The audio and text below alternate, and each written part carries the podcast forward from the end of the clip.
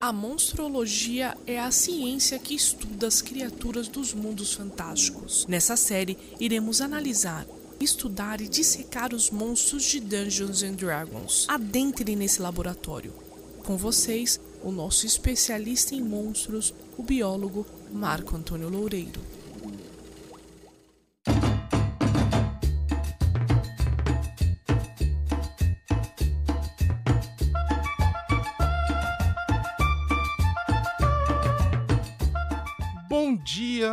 Boa tarde, boa noite, boa madrugada. Esse é o Monstro Lab, uma série dentro do Dungeon Geek Cast em que eu falo sobre os monstros de Dungeons and Dragons. No episódio de hoje, nós falaremos sobre uma criatura adorável, uma aberração adorável, de nome Fluffy. O Fluffy é uma criatura muito, muito curiosa. Antes de falar sobre o Fluffy, a criatura propriamente dita, eu vou falar primeiro sobre o que é uma aberração. Belezinha? Para vocês entenderem que tipo de criatura nós estamos falando. Uma aberração é uma criatura não natural e que, de acordo com os estudiosos, não tem lugar na ordem natural do plano material. O que, que isso significa? Na cosmologia de Dungeons and Dragons, você tem diversos planos: o inferno, o abismo, é, o Monte Celestia. Você tem diversas, diversos planos de existência. Um desses planos é o plano material. O plano material é onde fica a maior parte dos cenários, dos mundos de Dungeons and Dragons. Então, quando você for pensar em é, Forgotten Realms, Toril, né, o mundo fica no plano material. Quando você for pensar em Dark Sun, em Atas, né, o mundo de Atas fica no plano material. Beleza? Então, é dito que essas criaturas, essas aberrações, elas não fazem parte do plano material. Elas não podem fazer parte do plano material. Neste momento, com isso na cabeça, é impossível nós não relacionarmos essas aberrações com os mitos Lovecraftianos, que eu acho que foram a inspiração principal para a criação dessas criaturas. Se você for pensar, por exemplo, é, nas outras, tirando o né? Nós temos vários monstros icônicos do, do Dungeons and Dragons, do D&D, que também são aberrações, como os aboletes, os beholders, né, os observadores, os mind flayers, devoradores de mentes, são todos aberrações. Se você olhar para um mind flayer, um devorador de mente, né, é, um, é um mini Cthulhu, certo? Então, ao meu ver, a principal inspiração para a criação dessas criaturas, para trazer essas criaturas para Dungeons Dragons, são os mitos Lovecraftianos.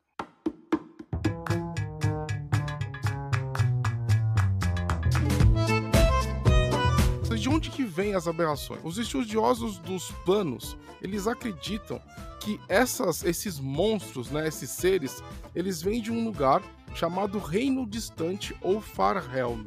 O que, que é esse Reino Distante? O Reino Distante é o plano da loucura, que está além de toda a cosmologia padrão. Então, vamos lá. No centro de tudo, você tem os planos materiais, na parte mais basal, né? na, na parte mais simplória, você tem os, o plano material. Além do plano material, você tem toda a cosmologia padrão, beleza? Eu vou fazer um episódio em algum momento falando sobre os planos, então fiquem tranquilos. Mas aqui é só para vocês entenderem né, até onde que eu quero chegar. Então, você tem o plano material.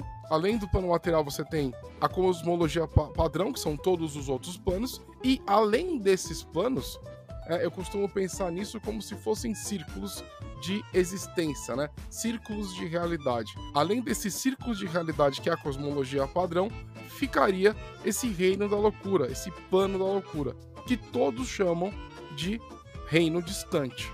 Beleza? Então assim, as aberrações, elas são elas têm suas origens em um local completamente fora da compreensão mortal, da compreensão é, natural. Então, é impossível a gente não relacionar com a obra do Lovecraft, tá, gente? No mesmo lugar que tem o Cthulhu, tem Beholder, é, Mad Flayer e Aboletes e os Flanfs, beleza?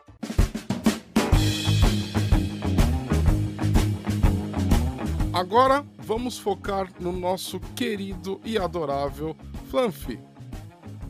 O Flanf, de acordo com o livro dos monstros, e olha, gente, como eu fiz com o Tarrasque, eu fui procurar as primeiras aparições dos Flanfs. Eu achei lá atrás o compêndio de anuário do AD&D a primeira aparição do Flanf. É, existem diferenças muito gritantes em alguns pontos, principalmente com a questão da alimentação, mas eu já vou falar sobre isso, tá bom?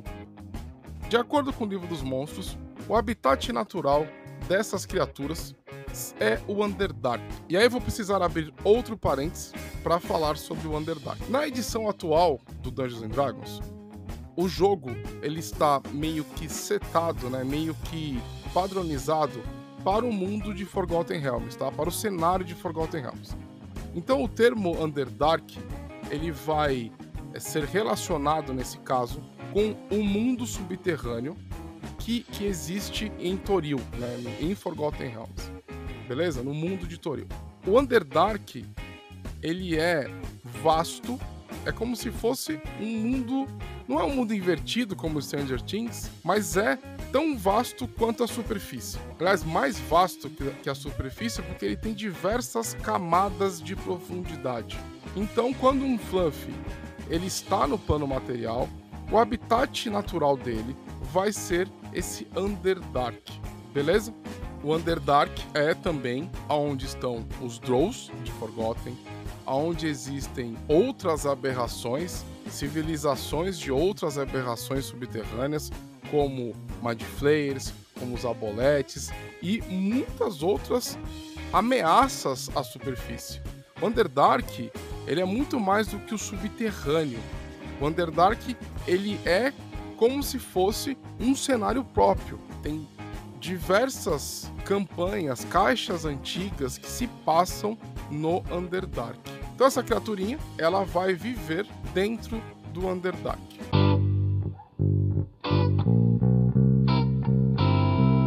Agora, vamos falar sobre a aparência dessa criatura, porque ela tem, como qualquer aberração, uma aparência muito peculiar. Um flanf parece uma água-viva que voa. Elas são pequenas em seu tamanho, possuem dois olhos tentaculares que estão acima do seu corpo e diversos tentáculos abaixo, aquele bem jeito de água-viva. A coloração de um flanf pode variar de branco, amarelo, verde, azul e outras cores, e elas vão é, mudando conforme o humor dessa criatura. Um flanf respira por um orifício localizado na parte de cima de seu corpo e solta, né? Ele, ele vai inflar através desse orifício e vai soltar o ar por diversos buraquinhos que existem na parte de baixo desse corpo gelatinoso de água viva dele.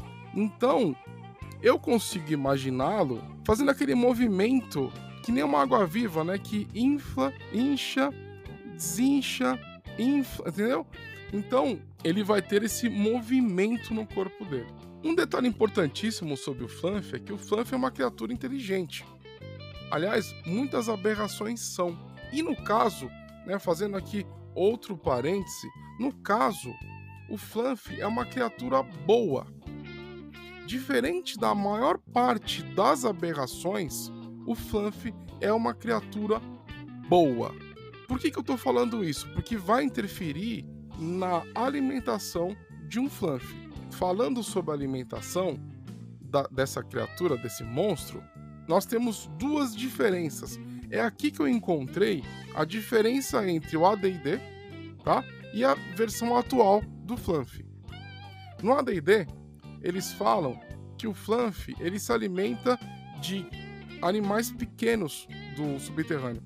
Então ele vai se alimentar de pequenos lagartos, ratos e tudo mais. É, e essa caça, né, desses, dessas pequenas criaturas, elas seriam feitas pelos tentáculos, que vão prender essas criaturas e vão começar a absorver os nutrientes dos corpos das presas.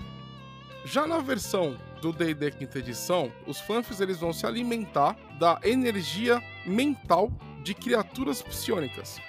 Vamos abrir outro parênteses aqui, para quem não sabe, uma criatura psionica é uma criatura que tem poderes mentais além do convencional. Existem inclusive classes, subclasses né, de guerreiro, ladino, no D&D quinta, que tem poderes psionicos, tá? Então tem criaturas que têm opcionismo, como os próprios Mind Flayers.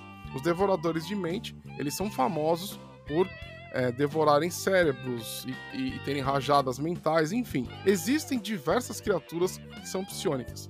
Então o Fluff aqui é no D&D quinta, ele é apresentado como uma espécie de parasita. Isso é muito importante e eu achei muito legal, porque um, as comunidades dos Flanfs, elas vão viver ao redor dessas aberrações psionicas no Underdark, tá? Só para colocar o termo aqui em português também, o Underdark foi chamado de Umbra Eterna. Eu odeio esse termo, tá? Eu não gosto. Eu, sei lá, eu chamaria de sei lá, mundo subterrâneo, enfim, sei lá, não sei. Entendeu? Porque é algo que está abaixo, né, do que, enfim. Eu também não sou tradutor, né? Sou apenas um entusiasta do, do RPG, mas eu não curto esse termo, tá? Então, é, me perdoem se eu utilizar o termo em inglês, belezinha? Então, os, as comunidades dos fanfs, elas vão viver próximo das, dos, das comunidades de Mind Flayers, das comunidades de Aboletes, que são todas é, aberrações que vivem e são psionicas, beleza? Isso é muito importante e muito bacana, tá? Na minha visão, eu vou juntar as duas coisas. Os meus fanfs, eles vão ser tanto caçadores quanto parasitas psionicos. Eu vou juntar as duas coisas, que eu achei, eu acho legal a, as duas formas, tá bom? Um flanf tem uma habilidade especial muito, mas muito bacana. Um flanf ele consegue, que nem um gambá, jogar uma rajada de mau cheiro na pessoa. Então, assim, se ele estiver em perigo, ele vai fazer que nem um gambá, jogar uma. Um, um negócio sujo em você, mal cheiroso, e enquanto ele tem tempo de fugir, tá? Eu achei essa habilidade muito divertida, muito legal de você é, utilizar no jogo, né? É uma habilidade surpreendente, né?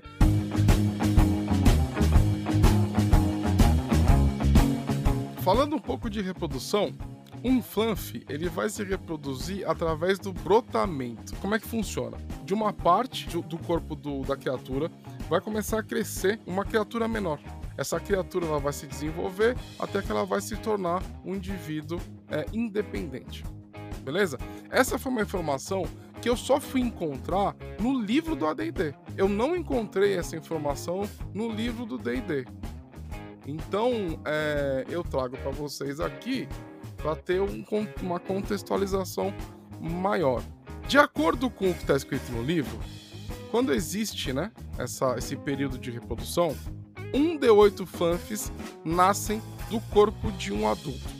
Esses pequenos indivíduos vão se tornar independentes depois de três meses, beleza? Então, até três meses, eles vão estar ali no corpo do flanf e quando passar esse período, eles vão se soltar e viver suas vidas.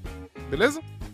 Lembra que eu falei que essas criaturas, elas são atraídas, elas se alimentam de energia mental de psionismo, tá? de psionicos.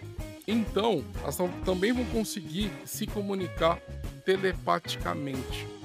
Eles são seres racionais de grande inteligência e sabedoria. Então, eles vão é, formar sociedades complexas no Underdark. Como eles se alimentam dessa energia mental, vão ser atraídos por pensamentos. E eu achei uma coisa muito legal aqui: eles são atraídos por pensamentos bons, mas eles fogem de pensamentos ruins. É como se aquilo afetasse, né? É como se fosse um alimento desconfortável. Mas, se você pensar no plano material, existem poucos. É, essas, essas aberrações que vivem no, no Underdark, elas são malignas em sua ma maioria. Então, o Flanf, ele vai sempre estar perto dessas comunidades ruins, que em diversos momentos podem afetá-lo. Como são criaturas malignas, elas vão afetar o Flanf, podem até enlouquecê-los. Então você tem essa ligação, essa atração para o pensamento. Um pensamento ruim ou um pensamento bom vai fazer com que ele fuja ou se atraia. Então, por exemplo, um Flanf, como ele é uma criatura good, ele vai ser atraído por pensamentos bons. Então, um grupo de aventureiros que estiver explorando o Underdark pode ser é, pode atrair a atenção de um flanfizinho. Beleza? Ao mesmo tempo que pensamentos ruins vão afastar um flanf.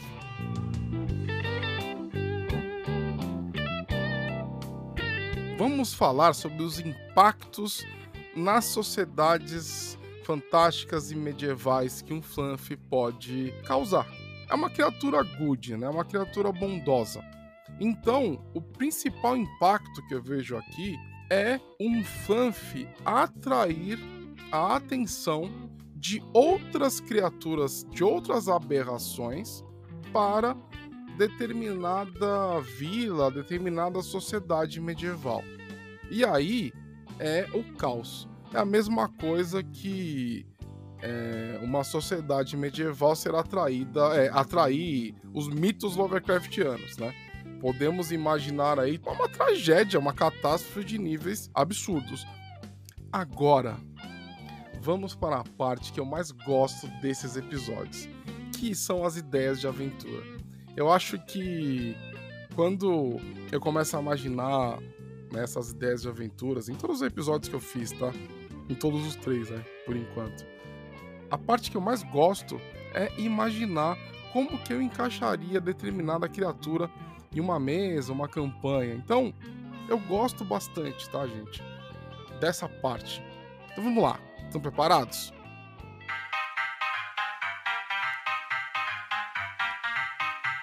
A primeira ideia é um flanf perdido que foi encontrado pelo filho ou pela filha do rei, de um monarca, de algum nobre, de alguém com poder. De repente, ao invés dessa criança trazer um gato para casa, um cachorro para casa, ela traz um flanf. Quando essa criança ela apresenta um novo pet entre muitas aspas para os seus pais, essa criatura começa a se comunicar e ela pede ajuda para voltar para casa. Lembrando que a casa de um flanf é no Underdark, né? é nessa hora que entram os aventureiros. Vão retornar a criatura de volta para casa dela. A segunda ideia de aventura é mais bem mais perigosa, tá? Que são os flanfs entrando em contato. Né? Então eu imagino essa aventura começando em alguma espécie de local mais isolado, selvagem e tudo mais. E os flanfs eles entram em contato com uma comunidade para encontrar alguma espécie de defensores, aventureiros, grupo de guerreiros que possam ajudá-los contra os Mind Flayers, contra os Devoradores de, me de Mente. Nessa ideia, é obviamente que vocês podem utilizar outras aberrações ou outros perigos, mas como o assunto aqui é aberração, eu acho legal que sejam os flanfs contra outras aberrações. Porque nesse caso, você vai conseguir, como mestre, você vai conseguir mostrar para os seus jogadores a, o, o, lance da aberração que é, que é maligna, né? Que é no caso dos Mind Flayers, Devoradores de Mente ou, ou outros, e os flanfs, né? Você vai conseguir mostrar que nem toda aber aberração é maligna, tá? Só que é uma aventura extremamente perigosa e interessante que o mestre, a mestra, vai precisar desenvolver os inimigos, né? Vai precisar criar, encontrar um material sobre os devoradores de mente ou outras aberrações, vai criar essa essa força contra os adversários, mas pode ser uma campanha muito legal. Muito legal, onde a exploração do Underdark tem foco. Você vai poder mostrar um monte de coisa, um monte de ambientes, ecossistemas, é completamente fora da casinha e com certeza isso vai surpreender muito os seus jogadores. Muito mesmo, tá? Mas então, essa é uma ideia dos fanfs contra outras aberrações malignas que vai precisar de uma preparação a mais, vai precisar de um, de um pouco de estudo por parte do narrador e narradora, beleza? Aí eu coloquei aqui uma ideia. Essa ideia acho que é a mais perigosa de todas e, e vai precisar de também um preparo do mestre e da mestra para conseguir desenvolvê-la. Que é o quê? Um flanf ou um grupo de flanfs, eles precisam voltar não para o Underdark, mas eles precisam voltar para o Farhelm. Nesse caso, existem muito poucos materiais sobre o Farhelm. Então vai ser preciso é, criar tudo isso. É uma viagem planar, é uma aventura de viagem planar. Não é uma aventura de níveis baixos, a não ser que muita coisa seja ignorada mas é uma viagem planar, onde o grupo vai precisar ir além dos planos. Eu jogaria uma campanha dessa com o maior gosto, sabe, possível. Porque é um local que poucos mestres é, exploraram, não tem quase coisa no livro, nos livros oficiais, né? E é uma oportunidade de ouro para tirar um grupo né, de jogadores que já estejam é, é, tão, muito confiantes. Não é para destroçar o grupo de jogadores, não é isso, mas é para surpreender. Que existem grupos que já tem tanta sinergia, já conhecem tantos personagens, que eles que é difícil você estabelecer desafios, né? Então essa é uma ideia que vai sair completamente da caixa, tá?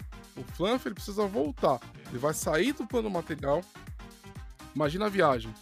Ele vai sair do plano material, qualquer que seja, vai ter que ir junto com os jogadores, com o grupo de aventureiros, para os planos, para depois encontrar uma forma em algum dos planos para encontrar o caminho para o Farhelm. Isso é uma campanha que com certeza pode começar nos níveis baixos e até os épicos, com certeza. Como dica, para como construir o Farhelm, eu tenho algumas aqui. A primeira é dar uma olhada nos livros do Lovecraft que falam sobre o, o, o mundo dos sonhos, as Dreamlands, beleza? Talvez ali dê para encontrar um caminho para você, como mestre, como mestra, criar o seu próprio Farhelm. Outra coisa, outra dica que eu vou dar para você criar o seu Farhelm é dar uma olhada no Pinterest em imagens que falem sobre paisagens oníricas ou paisagens loucas, alguma coisa assim. Porque existem imagens muito legais no Pinterest. O Pinterest, o Pinterest é um, uma, uma fonte inesgotável de ideias. Eu uso o Pinterest praticamente em qualquer momento que eu estou buscando referências para RPG, para as minhas escritas, porque eu estou escrevendo. É, é, um, é uma ferramenta essencial para quem, quem quer criar qualquer coisa, na minha opinião, tá? E por que, que eu falo sobre imagens? Porque existem certos artistas que eles eh, trabalham muito bem essa questão do que é onírico, do que não é, do que é inumano, do que, do que eles entendem como inumano, como fora é, daquilo que é convencional. Existem é, artistas que são muito bons nisso. E normalmente essas ilustrações elas podem ser encontradas no Pinterest, no ArtStation ou no Deviant Art, beleza? Então é, é legal vocês procurarem por isso.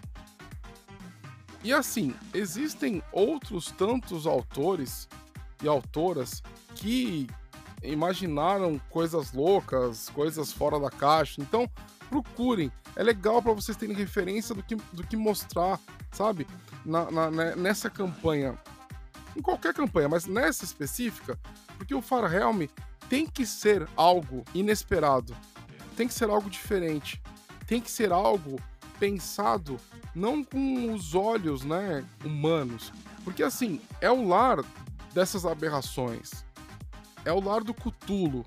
Quando a gente fala sobre as cidades Lovecraft, dos mitos Lovecraftianos, elas são todas gigantescas, elas têm ângulos diferentes. Então, você tem que trazer isso pro Farhelm, para que quando eles terminarem, no final dessa, dessa viagem, primeiro no plano material, aí a, a segunda etapa, a estranheza dos planos convencionais, faça um caminho pelos planos onde você é, tem uma viagem clara ali. E quando sair do convencional, chega num negócio louco, num negócio completamente fora do escopo, beleza? Outra ideia que pode ajudar a criar o seu próprio Farhelm é encontrar o, o Sandy Peterson, que é o, o, o autor do, do, Call of Cthulhu, ele também escreveu um negócio pro Dungeons and Dragons, né? Pro Dungeons and Dragons 5. Né? Então, existe esse material, esse material existe em português também, foi, tra foi traduzido, localizado pela Sagan Editora. Além disso, você tem todo o material do Call of Cthulhu, Call of Cthulhu que, que, que foi localizado para português pela editora New Order. Você tem o material do Rastro de Cthulhu, que foi é, que é outro sistema também dos mitos que foi traduzido e é vendido pela Retropunk editora. Então assim, nesse caso é misturar as ideias. Pega o Dungeons and Dragons e aí junta com esse material do Cthulhu. E aí a, a campanha, essa campanha é uma campanha que eu jogaria, assim, sem dúvida nenhuma. Beleza? A minha última ideia de aventura é trazer o Fluff para uma, um mundo moderno. Nesse caso, eu tô saindo de todas as caixas aqui, um monstro do Dungeons and Dragons, e colocando numa, num ambiente de fantasia urbana. Beleza? E aí, a piração é completa, tá? Como você vai encaixar isso? É... Pode ser uma criatura, um fluff que esteja avisando o mundo sobre um possível apocalipse. Pode ser um fluff que precisa voltar para casa, aí a mesma questão de voltar pro Farhelm, só que aí é, é, pode cair, pode entrar em contato com um grupo de investigadores, né, do, do Cthulhu, também é possível fazer isso, tá? Então, assim, essa é uma ideia para uma aventura mais moderna, uma fantasia urbana que também é super possível. Eu enxergo muito uma aberração, porque para mim as aberrações do Dungeons and Dragons elas são os mitos do Lovecraft, os mitos Lovecraftianos dentro do nosso querido Dungeons and Dragons. Beleza?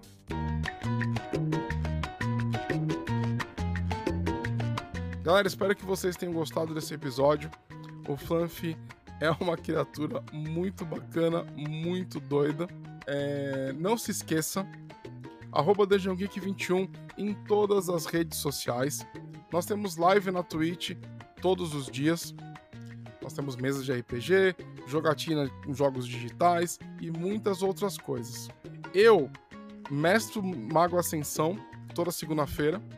Eu não sei em que momento que você está escutando esse episódio, mas segunda-feira é dia de Mundo das Trevas, que é a nossa outra paixão também, além do D&D. Às quartas-feiras eu faço uma live com a Amanda Broto, a ilustradora, e nós estamos nesse momento desenvolvendo nosso cenário de D&D quinta edição, que é a Psicomaquia. Então, essas lives servem para conversar sobre o cenário, para mostrarmos ilustrações sendo feitas. Se você quiser dar um pulo, aparece nas quartas-feiras na Twitch da Dungeon Geek. Às sextas-feiras eu vou começar a narrar as campanhas, as aventuras clássicas dos Dungeons and Dragons, adaptadas para o D&D quinta edição. Então aí vai ter as aventuras antigas de Ravenloft, de Alcadim, Forgotten Realms, as caixas clássicas de D&D, Tomb of Horrors, Rod of Seven Parties, Dragon Mountain e muitas outras. Essa é uma mesa especial para jogarmos com nossos padrinhos e com nossas madrinhas. Então, se você puder, dá uma olhadinha na nossa página de padrinho da Dungeon Geek para ver se você nos apoia, apoia esse rolê todo e se anima para jogar com a gente também online. Belezinha? No mais, também me siga no Twitter, arroba. Eu sou uma pessoa muito acessível, é só mandar mensagem, vamos trocar uma ideia sobre Dungeons and Dragons, vamos trocar uma ideia sobre RPG, sobre vampiro, sobre Mago Ascensão e sobre tudo que é nerd, que é a nossa paixão. Beleza, gente? No mais, então é isso. Um grande beijo. Vejo vocês na semana que vem com nosso podcast, nosso, nossa série sobre o mundo das trevas e daqui a 15 dias para mais um episódio do Monstro Lab. Um grande beijo, gente, e fiquem com Deus.